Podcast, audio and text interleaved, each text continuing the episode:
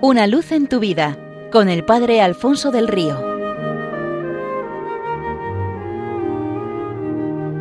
Un cordial saludo para todos los oyentes de Radio María desde el Seminario Diocesano de Getafe. Cuentan que en cierta ocasión un hombre que conducía su automóvil vio como éste de buenas a primeras se paraba en medio de la carretera. Abrió el capó y empezó a traquetear en el motor intentando volver a ponerlo en marcha. Pero sucedió que todos sus esfuerzos fueron infructuosos y cuando ya llevaba más de una hora en esta tentativa, apareció por allí un coche conducido por un anciano. El vehículo se detuvo, el anciano se ofreció para ayudarle. Nuestro hombre le dijo Gracias, abuelo, pero si yo que soy el dueño de este coche desde hace años, que conozco cada pieza y cada ruido de su motor, no he conseguido ponerlo en marcha, usted menos todavía. A lo que el recién llegado respondió aunque tú seas su dueño y lo conozcas a la perfección, permíteme echarle un vistazo, no tienes nada que perder. Nuestro arrogante protagonista se resistió.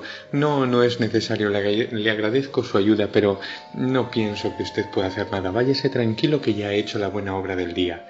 Y el señor mayor, muy respetuoso, se despidió deseándole buena suerte. Tres horas después, el anciano pasaba por aquel mismo lugar de vuelta a casa y nuestro hombre seguía intentando arrancar el motor.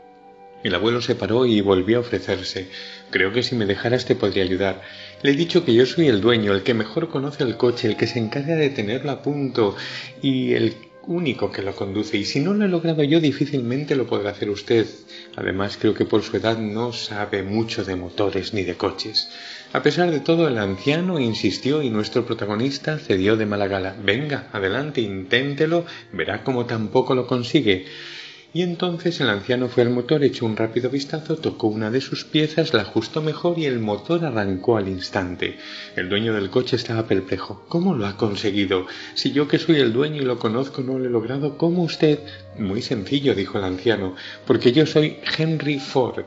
Tú serás el dueño de este coche, pero yo soy su inventor, y yo sí que lo conozco a la perfección mejor que tú. Si me hubieras dejado ayudarte hace tres horas te habrías ahorrado toda esta espera y el bochorno del día. Algo parecido sucede con nosotros. Hemos sido creados por Dios, que nos conoce hasta la última fibra, que nos ama más que nadie y que está más empeñado que nosotros mismos en nuestra propia felicidad. Y para que vivamos esa vida preciosa para la que nos ha pensado, nos ha regalado sus mandamientos. No son reglas para coartar nuestra libertad o privarnos de ser felices, porque Dios no es ningún aguafiestas, al contrario, la libertad y la felicidad son imposibles cuando le damos la espalda a Él y a sus mandamientos cuando los retocamos, cuando los cambiamos por los nuestros o los reducimos a una mera observancia externa, sin dejar que penetren en lo más profundo del corazón y que modelen toda nuestra vida según su proyecto, como le sucedía a escribas y fariseos.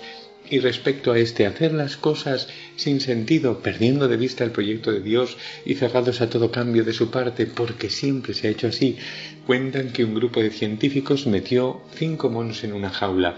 En el centro de esta colocó una escalera y pusieron un manojo de plátanos. Cuando uno de los monos subía por la escalera para coger los plátanos, los científicos lanzaban un chorro de agua fría sobre los otros. Tras un tiempo, los monos se dieron cuenta de la relación que existía entre la tentativa de coger los plátanos y la ducha de agua fría, de manera que cuando alguno intentaba subir por la escalera, el resto lo molía a palos. Y así, tras repetir varias veces la experiencia, ningún mono se atrevió a alcanzar los plátanos. Entonces, los científicos sustituyeron a uno de los monos por otro nuevo. Este, desconocedor de lo sucedido, nada más ver la escalera y los plátanos, se lanzó por ellos. El resto se arrojó de inmediato sobre él y le propició una buena paliza antes de que el chorro de agua fría les cayese. Tras varios apaleamientos, el recién incorporado desistió de alcanzar los plátanos sin conocer el motivo. Un segundo mono fue sustituido, sucedió lo mismo. Los demás le golpeaban en cada intento de alcanzar los plátanos y particularmente lo hacía el que entró en primer lugar a pesar de que nunca había recibido la ducha de agua fría ni conocía su existencia. Un tercero fue cambiado y se repitió el proceso, el cuarto y el quinto y al final los científicos reunieron un grupo de cinco monos que a pesar de no haber recibido nunca el chorro de agua fría propinaban una paliza a todo el que intentara trepar por los plátanos.